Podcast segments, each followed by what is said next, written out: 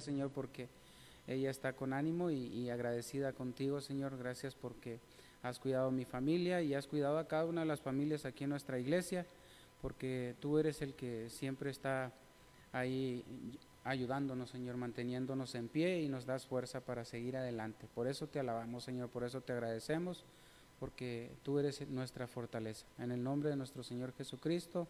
Amén. Seguimos, hermanos. No sé si ya está la transmisión. Ya seguimos con la transmisión. Bueno, estamos cortando, hermanos, ahí la, teniendo problemas con la transmisión. Nos están bloqueando ahí, nos están cortando la transmisión. Pero vamos a seguir reiniciando y vamos a seguir si es que siguen estos problemas hasta saber cuál es el, el porqué de que nos estén bloqueando. Necesitamos checar eso. Vamos a seguir alabando a nuestro Dios, hermanos, con un himno. Corazones siempre alegres, 370. Redimida juventud y adultos y de todo.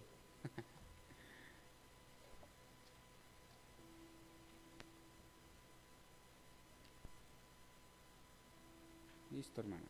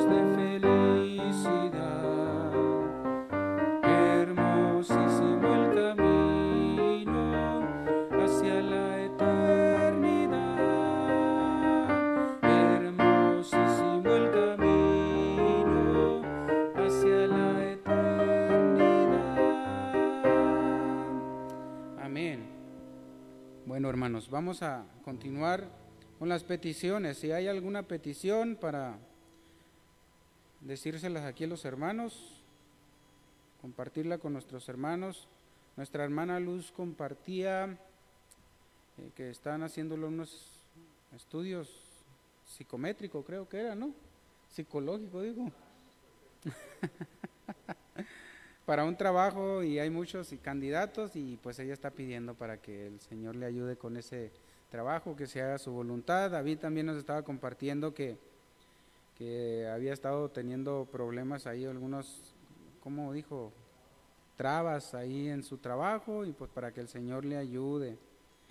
Dice, pido que me ayuden en oración por mí, porque en mi nuevo puesto de trabajo estoy teniendo muchas trabas y pido al Señor que me dé sabiduría para enfrentar estas situaciones.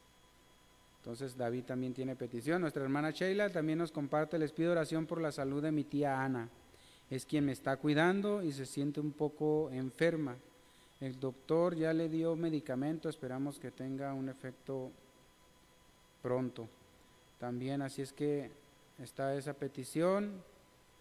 Seguimos orando por Sheila también para que el Señor la siga ayudando, que se recupere pronto o que pues que vaya bien, que su recuperación vaya bien y que pues pronto la tengamos aquí. ¿Alguna otra petición, hermana Elizabeth, Alejandra, Claudia, el pastor? ¿Alguna otra petición? Hay que estar orando por lo la escuelita bíblica de verano, hermanos, que es el próximo, lo próximo que tenemos aquí como iglesia, para que el Señor nos ayude. ¿Qué otra cosa tenemos pendiente? ¿No? ¿Todo está bien?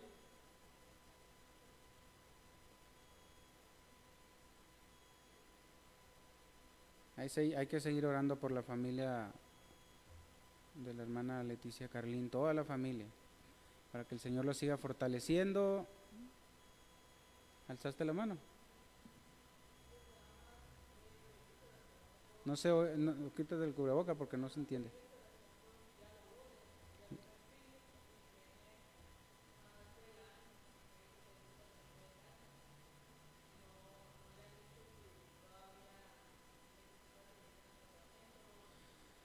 Lourdes, tu tía Lourdes, Lourdes Rodríguez. Alejandra pide por su tía Lourdes Rodríguez que está en tratamiento por cáncer, ¿no? Y pues está esperando para que le digan cómo va el avance, para que el Señor le ayude también con eso.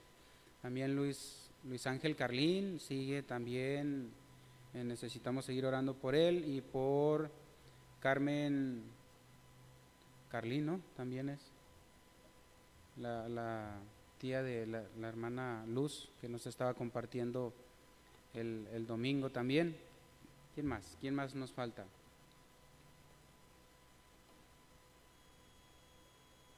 No, no hay más petición. Le voy a pedir a nuestro pastor para que pase.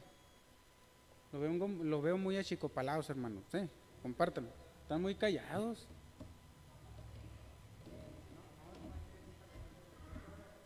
¿Tienen calor? Tiene mucho calor. Eso es lo que les pasa. Ah, también, hermanos, bueno, hermana Cecilia, repórtese, no sabemos de, usted. Eh, yo sabía que iba a salir, eh, no sé si de vacaciones o iba a salir de la ciudad. Y estaba esperando la llamada esta tarde para ver si la esperabas. Casi siempre se viene conmigo cuando está aquí. Pero está muy, también muy callada la hermana Cecilia. Y, y este, pues no tengo pasaje ahorita. Llegué por la hermana Luz y pues yo creo que está en las bellotas, eh, Jonathan. Tampoco no estaba ahí en las, lomas. Este, no sé qué nos pasa. Pero pues con tiempo les invitamos, les hicimos la invitación en la mañana a las 7 que los esperamos. Y bueno, este, no han llegado. Eh, espero que lleguen ahorita a las 8. bueno, vamos a ver. Vamos a, a ponernos de pie los que estamos aquí, vamos a orar al Señor. Y ahí en sus casas síganos acompáñenos también en la oración y como les dije, si tienen peticiones nuevas, háganoslas llegar. Yo me enteré por un mensaje de mi esposa que le hicieron llegar de la hermana Lupita, eh, Lupita Orozco, se, se apellidan exactamente igual, Lupita Orozco, pero ella no me acuerdo el otro apellido. La hermana Lupita Orozco Plancarte es la, de, la del abuelo, la que era la esposa del abuelo o el abuelo. Y la otra es Lupita Orozco Morgan. Ah, la hermana Lupita Orozco Morgan falleció su mamá. Eso supe cierto. Sí, ¿verdad? Entonces no sabemos si Lupita salió a Chiapas, porque ellas son de Chiapas. Si está aquí, no sabemos tampoco, no nos ha compartido nada, pero sepa si escucha nuestra transmisión que estamos orando por su familia. ¿Está bien? Vamos a orar. Amado Señor, te damos gracias porque podemos llegar a ti, Señor, Ah, para presentar también nuestras peticiones. Señor, pues eh, tú nos has dicho en tu palabra que nos acerquemos al trono de tu gracia con toda confianza hasta ti, Señor, para que por medio del Señor Jesús podamos alcanzar nosotros eh, misericordia y hallar gracia también para nuestras necesidades, el oportuno socorro. Señor, en esta tarde estamos, eh, tú has escuchado, Señor, las peticiones que estamos presentándote y, y, sin duda, Señor, tú ya las conoces bien y sabes y ya estás trabajando en cada una de ellas. Tal vez nosotros no recordemos todo, pero tú, Señor, sí, no se te pasa nada y estás pendiente de todas nuestras necesidades. Por favor, Señor, tómanos en tus manos, a todos los que estamos aquí, los que están en casa, eh, escucha sus, sus peticiones que tienen delante de ti. Ayúdanos, Señor, a confiar en ti, a esperar en ti. Son cosas de esta vida, son cosas del trabajo, de las enfermedades. Eh, no, no estamos, Señor, tal vez pidiéndote por la salvación del mundo, por la salvación de Nogales, por la salvación de mi familia, porque sentimos a veces que las presiones de la vida eh, nos duelen, nos molestan, Señor, y queremos que nos ayudes a sobrellevar eh, estas cosas. Pero, Señor, te rogamos por cada país, por cada ciudad que necesita de Cristo, Señor. La maldad del mundo está muy grande, Señor, y cada día, Señor, personas mueren sin Cristo. Y te rogamos, Señor, que tú mandes el avivamiento, que tú, Señor, uses las iglesias, los pastores, los miembros de las iglesias para compartir el Evangelio de Cristo antes que sea tarde. Amado Señor, ten misericordia pues de los que sufren, aquellos que están padeciendo uh, por el, dolor de haber perdido un ser querido, como la hermana Lupita. Te ruego, Señor, que la ayudes y bendiga a su familia, Señor. No sabemos si está aquí, pero donde quiera que esté, Señor, fortalece su corazón y provee para las necesidades que se presentan en estos casos. Amado Señor, escucha la petición que tiene el hermano David en su trabajo, dale sabiduría, Señor, dale paciencia y sobre todo uh, controla sus emociones, sus sentimientos para que él pueda ser guiado por ti y pues se haga bien el trabajo y Señor pues nada, nada le, estorbe, nada le, le moleste, nada le inquiete, sino que todo vaya bien para arriba. Y Señor, tú que conoces todas sus necesidades, las pongo en tus manos. Bendice también la hermana Luz que está desesperada, Señor, por un trabajo. Tú sabes todo y dejamos también esta petición en tus manos. La hermana Leticia Plata, Señor, te rogamos por su vida, que la ayudes también a, el hermano Javier, que están intercediendo, Señor, por las tías que tienen allá en, en Bacobampo, Señor, pues están malitas y te rogamos, Señor, que hagas la obra en sus cuerpos y también por el primo que tienen ahí en Hermosillo, por Luis Carlín, Señor, que necesita de mucho de tu ayuda, amado Dios. Te ruego, Señor, que escuches pues sus peticiones y que tú contestes conforme a tu voluntad. Señor, sé que tú amas a esas personas y tú les vas a ayudar. Te ruego, Señor, que bendigas también la vida de Sheila, eh, bendice a mi hermana, Señor, que eh, estaba siendo hospedada con mi hija Sheila, está siendo hospedada con ella y ahora está enferma. Te ruego, Señor, que tú pongas tu mano de amor y de poder sobre ella y sana, Señor, su enfermedad. Te ruego, Señor, que bendigas todos mis familiares ahí en Hermosillo y allá en Sinaloa, donde quiera que estén. Amado Dios, bendice también eh, la tía de la hermana Alejandra, la, la, tía Lourdes, que está malita, Señor, y también necesita mucho tu ayuda en ese tratamiento que está teniendo. Señor, pues dejamos eso en tus manos para que tú hagas la obra en su cuerpo. Amado Dios, te ruego también que bendigas a la hermana Claudia, que sigas ayudándole en su embarazo, que todo vaya bien, Señor, como hasta ahora. Los veo contentos, Señor, y te ruego que así sigan y que tú la cuides, Señor, de cualquier peligro. Amado Señor, te ruego que bendigas mucho nuestra iglesia para que podamos seguir adelante en nuestras actividades que tenemos. Eh, próximamente la Escuela Bíblica de Vacaciones. Ayuda a la hermana Guillermina, que es la directora en esta ocasión. Bendice todo su equipo de trabajo, ayúdeles a todos para estar listos para ese momento, Señor, en que vamos a tener esta escuela bíblica. Señor, te ruego también por Ezequiel que la próxima semana va a salir de viaje, Señor, para que tú le cuides, le guardes en el camino, le ayudes en el, trabajo que tiene que desempeñar y, le, guardes de todo mal. Señor, cuida pues también de, de Julie y el pequeño Mateo que van a quedar solitos, Señor, y te ruego que estés con ellos. Amado Señor, pues sigue bendiciendo cada departamento de nuestra iglesia, los varones que se ven animados, las hermanas también, y los jóvenes que poco a poco se van a ir acostumbrando, Señor, acomodando a lo nuevo horario y al día que tenemos de las reuniones. Amado Señor, que todos estos cambios sean para bien. Síguenos ayudando en todo, Señor, toma en tus manos nuestras vidas, En el nombre de Cristo Jesús te lo rogamos. Amén.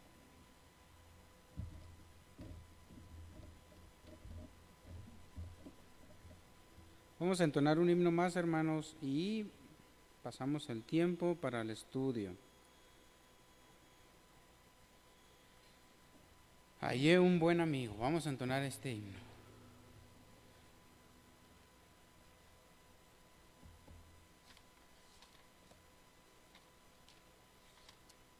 No sé cuántos de ustedes, hermanos, tengan oportunidad de venir, pero hay algunos que no, pues yo creo que todos nos preguntamos, ¿no? ¿Por qué no vienen? Si tienen la oportunidad de estar aquí, de estar orando. Y les animamos, hermanos, porque necesitan estar en oración y no es la misma, no es la misma que estén allá en su casa orando a que todos estemos aquí unidos, intercediendo entre nosotros. Así es que vamos a.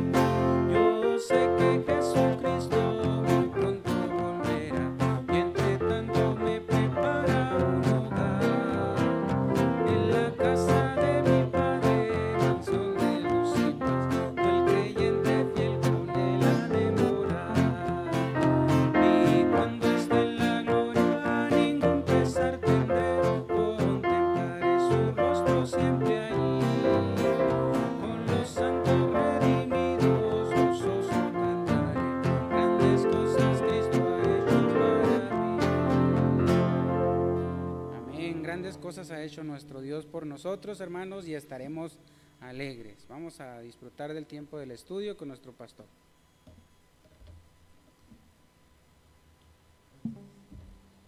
Gracias, hermano George. Pero yo quisiera saber cuáles son esas grandes cosas que el Señor ha hecho por nosotros, ¿verdad? Bueno, tomen su lugar, hermanos, y ahí en su lugar vamos a, vamos a estar meditando en la palabra de, de nuestro Dios. En el capítulo número 3 de Juan, de San Juan, el Señor Jesús tenía un diálogo con un hombre muy importante, un hombre que conocía mucho del Señor o de la palabra de Dios, era un maestro de Israel. ¿Maestro de qué? Maestro de, de algún instituto, maestro de qué? Yo creo que era que daba clases sobre la ley, ¿no? Conocía mucho de la ley de Dios y conocía mucho de las profecías, conocía, ah, yo creo que el plan de Dios y hermanos, pero el Señor Jesús al enfrentarlo al confrontarlo, le dijo una cosa muy importante, de ahí quiero partir para el estudio de hoy. Le dijo, de cierto, de cierto te digo que el que no naciere de nuevo, ¿qué más? No puede ver el reino de Dios. Y en el versículo 5 le, casi le repite lo mismo. De cierto, de cierto te digo que el que no naciere de agua y del Espíritu, no puede entrar en el reino de Dios. Entonces la persona para poder entrar, para ser parte del reino de Dios, para ser parte de la familia de Dios, para ser parte de los hijos de Dios, tiene que nacer de nuevo, tiene que nacer espiritualmente, porque espiritualmente es como hay mucha gente muerta. Efesios 2 así lo dice. Cuando el apóstol estaba predicando a los hermanos de Éfeso, le dice, y Él os dio vida cuando estabais muertos en delitos y pecados, o sea, muertos espiritualmente.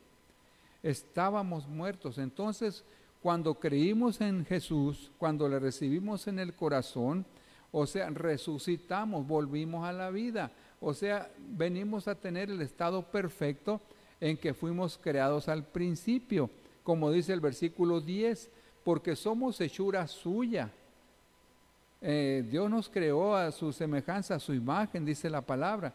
Y dice, somos hechuras suyas creados en Cristo Jesús. Ahí está la segunda cosa o el segundo nacimiento, creados en Cristo Jesús. Cuando nosotros nacimos eh, de nuevo, dice 2 Corintios 5:10, uh, ¿cómo dice? De modo que si alguno está en Cristo, nueva que, nueva criatura es.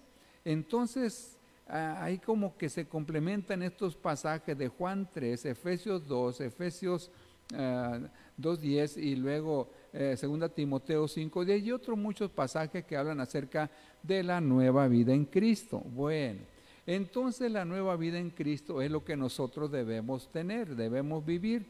Y el apóstol San Pablo, hermanos, es muy explícito en cuanto a esta manera de vivir en el libro de Efesios capítulo 4, ahí en los versículos del 17 al final.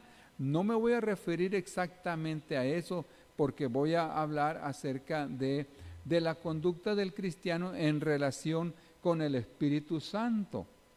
Entonces, hermanos, si nosotros hemos nacido de nuevo, somos hijos de Dios, debemos andar en una vida nueva. Debemos vestirnos de un ropaje nuevo.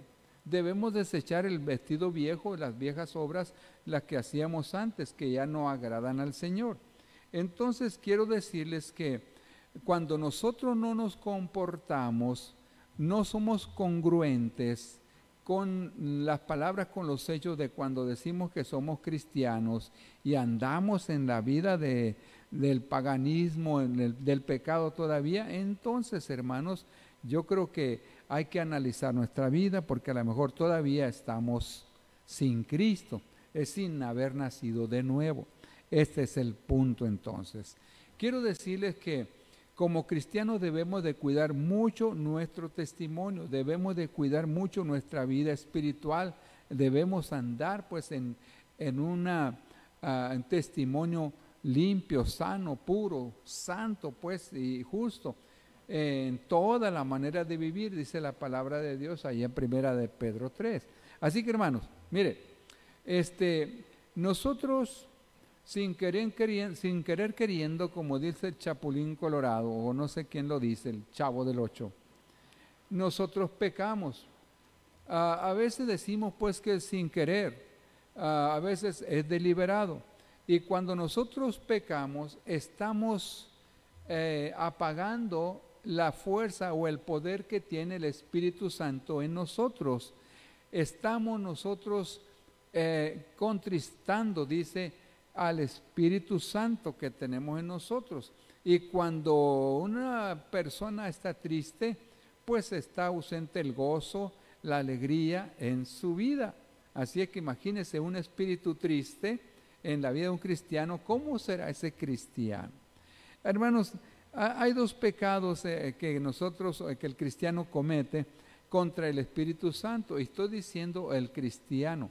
Los incrédulos, hermanos, están cometiendo un grave pecado contra el Espíritu Santo. No voy a hablar de este ahorita porque me estoy refiriendo al pueblo cristiano, pero se lo digo así de pasadita. Todas aquellas personas que no han creído en el Señor están cometiendo el pecado de la incredulidad contra el Espíritu Santo. Entonces la incredulidad lo deja sin ah, armas, lo deja indefenso para la obra del Espíritu Santo que quiere realizar en la vida de la persona. Así es que, bueno, no nos vamos a referir a eso, pero si hay alguien de ustedes que todavía este, no se ha entregado a Cristo, es que eh, le está ganando ahí pues la incredulidad, no puede creer, no puede confiar, no puede tener fe en el Señor y eso lo está privando de la vida nueva que Cristo nos está ofreciendo. Amados hermanos, Hay dos pecados que el cristiano comete contra el Espíritu Santo y uno es apagar el Espíritu, apagar al Espíritu. ¿Qué significa eso? Leo el versículo base que tenemos para esto que está en 1 Tesalonicenses 5.19. Primera Tesalonicenses 5.19. En cuatro palabras, no apaguéis al Espíritu. Así lo dice, no apaguéis al Espíritu. Son cuatro palabras nada más. Cuando la palabra apagar, apagar, es usada en las escrituras, está hablando de sofocar, de reprimir, de ahogar un fuego. Hermanos, cuando los creyentes se ponen el escudo de la fe, que menciona el apóstol Pablo en Efesios capítulo 6, como parte de la armadura de Dios, pues entonces el cristiano está de esa manera enfrentando, confrontando o sofocando el poder de aquellos dardos de fuego que le lanza el enemigo, que le lanza Satanás. Y quiero decirle, hermanos, que el Señor Jesucristo describe el infierno como un lugar donde hay un fuego. Un fuego que nunca se apaga. Si ustedes quieren verlo, busquen, por ejemplo, el libro de Marcos, capítulo 9, versículo 44. Mire, lo dice así, donde el gusano de ellos no muere y el fuego nunca se apaga. Y eso se repite en el verso 46 y en el verso 48. Entonces, hermanos, la palabra apagar, pues siempre sugiere la idea o algo que tiene fuego, donde hay fuego. Y la misma raíz de la palabra griega utilizada en, ahí en Primera Tesalonicenses 5.19, también se usa en Efesios 6.16 del pasaje que ya le decía ahorita de la armadura del cristiano. Y esto sugiere, hermanos, que hay algo pues acerca del Espíritu Santo que es como un fuego que podemos apagar. Ah, ahora, mucho cuidado, estoy hablando dos cosas diferentes, ¿no? Cuando nosotros estamos refiriéndonos a los dardos de fuego que lanza el maligno, nosotros tenemos un escudo que nos protege y nos ayuda a repeler esos ataques. Efesios 6, 16. Pero cuando habla en 1 Tesalonicenses 5, 19, se habla de, de ese poder en nosotros, poder maligno, para apagar al Espíritu Santo, que no debe ser. Y eso es a lo que me, quiero referir en esta ocasión. Debemos recordar que el Espíritu Santo, hermanos, hace dos cosas importantes por nosotros. Primero, Él nos da conciencia del pecado. Él nos hace estar conscientes de la existencia del pecado. No podemos ignorar que hay pecado en el mundo, que hay pecado en mi vida, que hay pecado en la iglesia, que hay pecado en la congregación más pequeña, siempre hay. Y aunque sabemos que Cristo está en medio, el enemigo también ahí está. Y está poniendo pensamientos malos, está poniendo palabras malas para luego poner o hacer malas acciones. Amados hermanos, la segunda cosa que el Espíritu Santo nos hace recordar es que nosotros tenemos el poder para vencer ese pecado. No solamente estamos conscientes, sí, yo sé que hay pecado, yo sé que hay maldad, pero sé también que tengo yo el poder del Señor, el poder de Dios o sea, el poder del Espíritu Santo para vencer el pecado. Y estos hermanos están relacionados con la santificación. Le decía al principio que nosotros para ser hijos de Dios tenemos que nacer de nuevo. Tenemos que nacer del agua y del Espíritu. Juntamente con, la, con el nuevo nacimiento, pues nosotros tenemos que la justificación. Justificados pues por la fe tenemos paz para con Dios. Nosotros somos declarados sin culpa delante de Dios al haber creído en el Señor Jesucristo. Somos regenerados también, somos hechos una persona nueva, como dice segunda Timoteo, a los Corintios 5:10. Pero también, hermanos, entramos en un proceso de santificación. Y es ahí donde el Espíritu Santo nos va a ayudar, que todos los días nosotros debemos de estar conscientes de estar pensando de que el pecado está a la puerta al salir de mi casa, al, subirme al carro, al, trayecto para la iglesia, andando en el mercado o donde andemos en el trabajo, donde sea, ahí está abundando el pecado. Pero también debemos recordar que tenemos el poder para vencer. Hermanos, por medio de la palabra de Dios, el Espíritu nos dice lo que necesitamos saber con el fin de tener o de vivir una vida santa una vida sin mancha. Y mediante su poder que muere en nosotros nos capacita para cambiar nuestra vida según este conocimiento. Bien, entonces hermanos, una de las maneras por las que podemos evitar apagar el Espíritu Santo es no, no menospreciando las profecías. A ver, voy a ir al pasaje, busquen ahí uh, Segunda Tesalonicenses, Primera Tesalonicenses capítulo 5, versículo 19. Vean ustedes, eh, hermanos, las, hay estas hojitas tan delgaditas. Vean ustedes la, relación en las palabras antes y después del versículo 19. ¿Están conmigo? Primera Tesalonicenses capítulo 5. Estoy en el verso 19. Pero hay tres cosas importantes que nosotros debemos tener presentes para que nosotros no apaguemos al Espíritu. ¿Qué dice el versículo 18? Dad gracias en todo porque esta es la voluntad de Dios para con nosotros en Cristo Jesús. Ah, primero falta el 16, 17 y 18. El 16 dice, estad siempre contentos, felices, gozosos. Y luego el 17, ¿qué más? Orad sin cesar. Y el 18, dad gracias en todo, porque esta es la voluntad de Dios. Cuando una persona vive en ese estilo de vida, que siempre está contento, que siempre, eh, como el, hombre, la mujer del Salmo 1, eh, se deleitan en el Señor, eh, pues siempre va a estar en ese estilo de vida, siempre alegre, contento, orando siempre, constantemente y dándole gracias a Dios por todo. Y entonces dice, no apaguéis el espíritu. No se va a apagar el espíritu cuando vivimos así, pero en el versículo 20 dice algo muy importante. No menospreciéis las profecías, en el versículo 20. ¿Qué quiere decir menospreciar las escrituras? Cuando el creyente, hermanos, fíjese bien, ignora, ya sea deliberadamente o por ser olvidadizo, como dice Santiago, está menospreciando la palabra de Dios.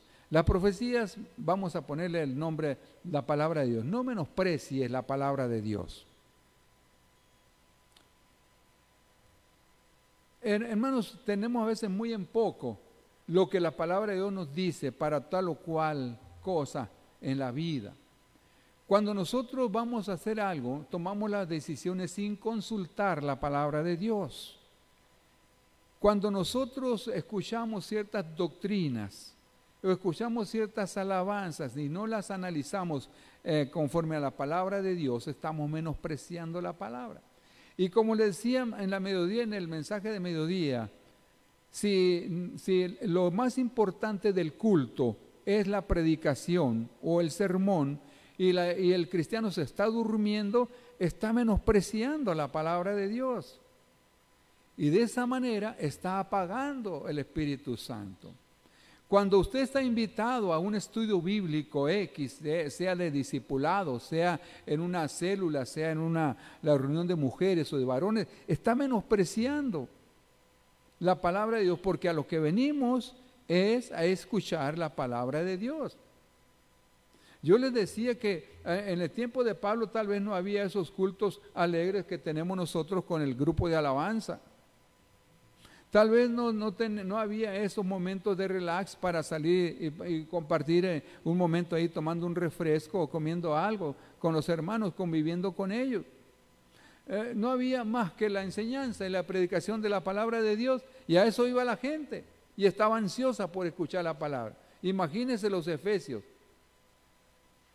Una gente tan llena de maldad, rodeada de tanta maldad que había en la ciudad y en toda la región de Asia. Y, hermano, la gente ansiosa por escuchar la palabra. Pero los cristianos de hoy, eh, me atrevo a pensar que pocos son los que leen la palabra durante la semana. Entonces de esa manera están menospreciando. Dice, no menospreciéis las profecías. Y luego agrega, examínenlo todo y retengan lo bueno. Sigan escuchando, sigan leyendo, sigan estudiando, sigan meditando en la palabra de Dios. Y hay muchas cosas que tal vez no van a entender, pero quédense con lo que sí entienden. Retengan lo que es bueno, lo que sientan que es bueno, lo que crean que es bueno. Y luego termina diciendo, absteneos de toda especie de mal. De esa manera, hermanos, nunca vamos a apagar el espíritu. Siempre va a estar vivo. Debemos nosotros, hermanos, recordar que tenemos un versículo que repetimos con frecuencia, el Salmo 119, 105. ¿Qué dice ahí? Salmo 119, 105. ¿Qué dice? A la una, a la dos, a las tres. Lámpara es a mis pies tu palabra y una luz en mi vida, en mi camino. Entonces, hermanos, eso es bonito, es interesante. Quien nos va a guiar en el camino de la vida, en los caminos de la vida, en las decisiones que vayamos a tomar, es la palabra de Dios. Todo el Salmo 119 habla de cómo el cristiano, el creyente, honra la palabra de Dios obedeciendo la palabra de Dios. Y este es el punto, hermano. Aquí está el, el meollo de todo, la obediencia a la palabra de Dios. La Biblia nos dice, hermanos, cómo debemos andar en el Espíritu. ¿Cómo dice Gálatas 5.22? Ah, no, 5.22 ya sabemos que dice más el fruto del Espíritu es amor, gozo, paz, paciencia. Llegamos al versículo 25. ¿Cómo dice en Gálatas 5.25? Yo les ayudo. Dice, si vivimos por el Espíritu, andemos también por el Espíritu. Si vivimos por el Espíritu, sí, porque el Espíritu es el que nos da vida. Y dice entonces andemos, conduzcámonos por medio de la guía del Espíritu Santo. Esto, hermanos, lo hacemos al rendirnos a la obediencia de la palabra de Dios mientras nos señala el camino por el cual debemos andar. Bueno, muchos que profesan creer en la palabra de Dios, que la Biblia es la palabra de Dios, la, interpretan de maneras que prácticamente despojan a la escritura de su autoridad, impidiéndoles tener ningún poder real en su vida. ¿Por qué el creyente no manifiesta cambios en su vida? ¿Por qué sigue siendo igual? Un cristiano carnal, un inmaduro, un mediocre, una persona que no avanza en la vida espiritual. ¿Por qué no obedece la palabra de Dios? Además, cuando despreciamos la palabra de Dios y a veces cuando se trata irrespetuosamente, hermanos, o cuando no se aplican las enseñanzas a nuestras vidas, ¿Qué es lo que está pasando? Estamos apagando, estamos bajando la intensidad de esa luz, de esa lámpara que es dada para guiarnos en nuestro camino y despertar nuestras conciencias para andar en buenas obras. Hermanos, el Espíritu Santo es un fuego, un fuego que mora en el cristiano. Bueno, no es un fuego real porque me estaría quemando por dentro, ¿no? Pero es una ilustración, un símbolo del fuego. El Espíritu Santo, es, el fuego es símbolo del Espíritu Santo, porque así como el fuego tiene poder, el Espíritu Santo tiene poder. Hermanos, el creyente, él quiere expresarse, eh, quiere, quiere, debe permitir al Espíritu Santo que se exprese en todas nuestras palabras, en todas nuestras acciones, en todas nuestras actitudes.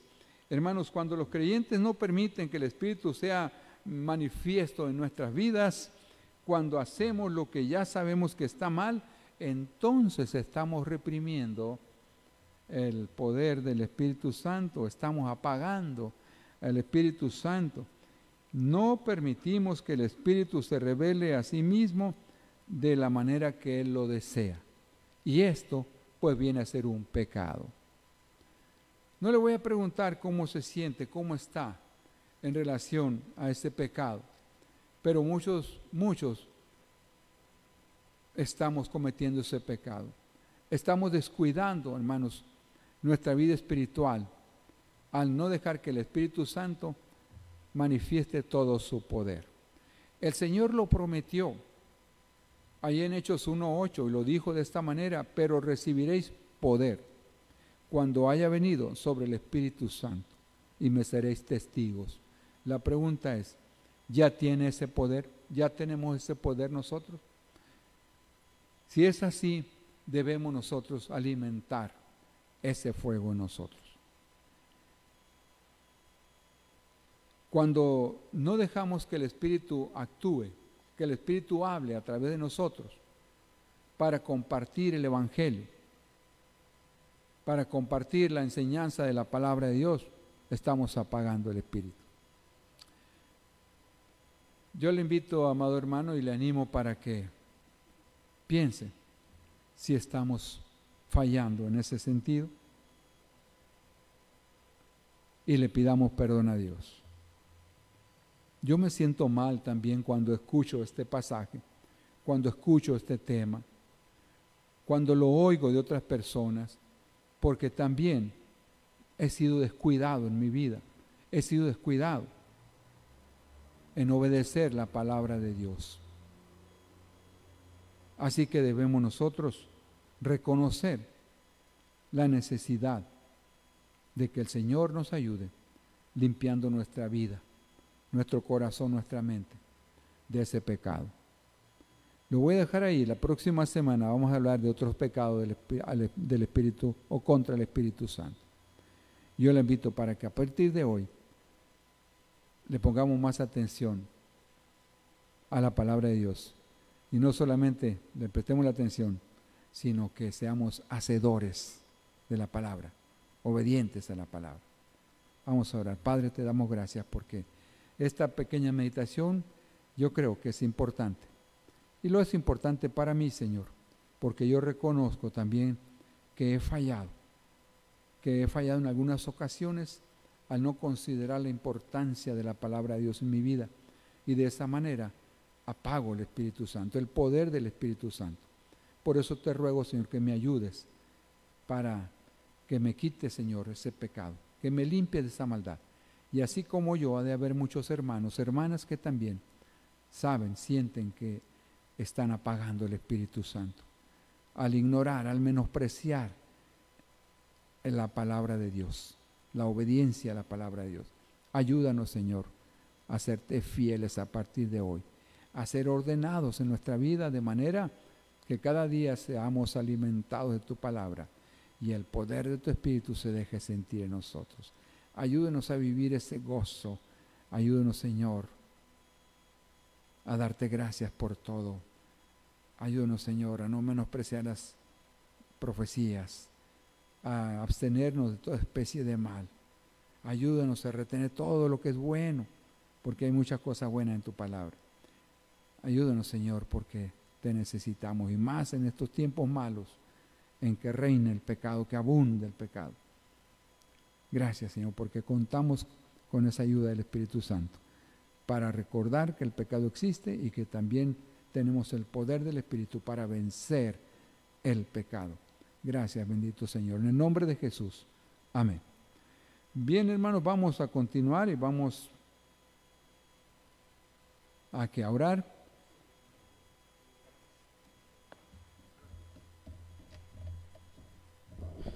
Vamos a orar en pareja, los que estamos aquí. Vamos a empezar del 1 al 4, somos 8. 8, Ezequiel. 1, Yuli 2, Vero 3, hermana 4. 1, 2, hermano Pedro. Claudia 3. No sé si me, ¿ya me viste. Y se van a juntar con su número. Van a orar por el grupo, por la familia, por por la familia que le toca y peticiones personales que tengan hermanos ahí para que se la compartan. Y vas uno y, y dos. Se van a ir con, con el uno tú y tú con el dos. Bueno. Vamos a tener un, un momentito nomás, hermano. Vamos a regresar y recogemos los, las ofrendas.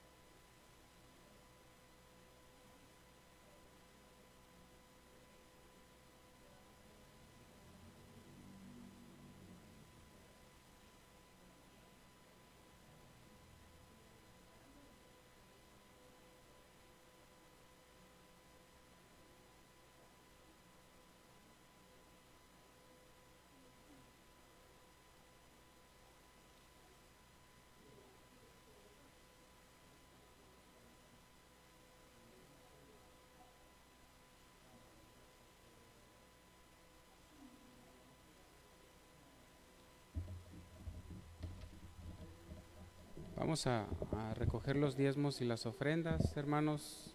Gracias a Dios por este tiempo. Estaba ahorita que estaba orando, estaba acordando de cuando exponía la petición que teníamos mi esposa y yo de que Él nos concediera, nos concediera la bendición de que, de que se embarazara mi esposa.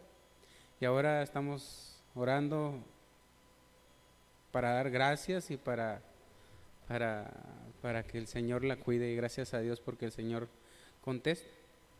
Vamos a repetir segundo los Corintios 9:7. Cada uno dé como propuso en su corazón, no con tristeza ni por necesidad, porque Dios ama al dador alegre. Segunda los Corintios 9:7. Y vamos a orar por las ofrendas y para que el Señor siga proveyendo. Si tiene su diezmo también y quiere darlo en este momento, también ahí, ahí va a estar el, el tazón de las ofrendas. Vamos a, orar.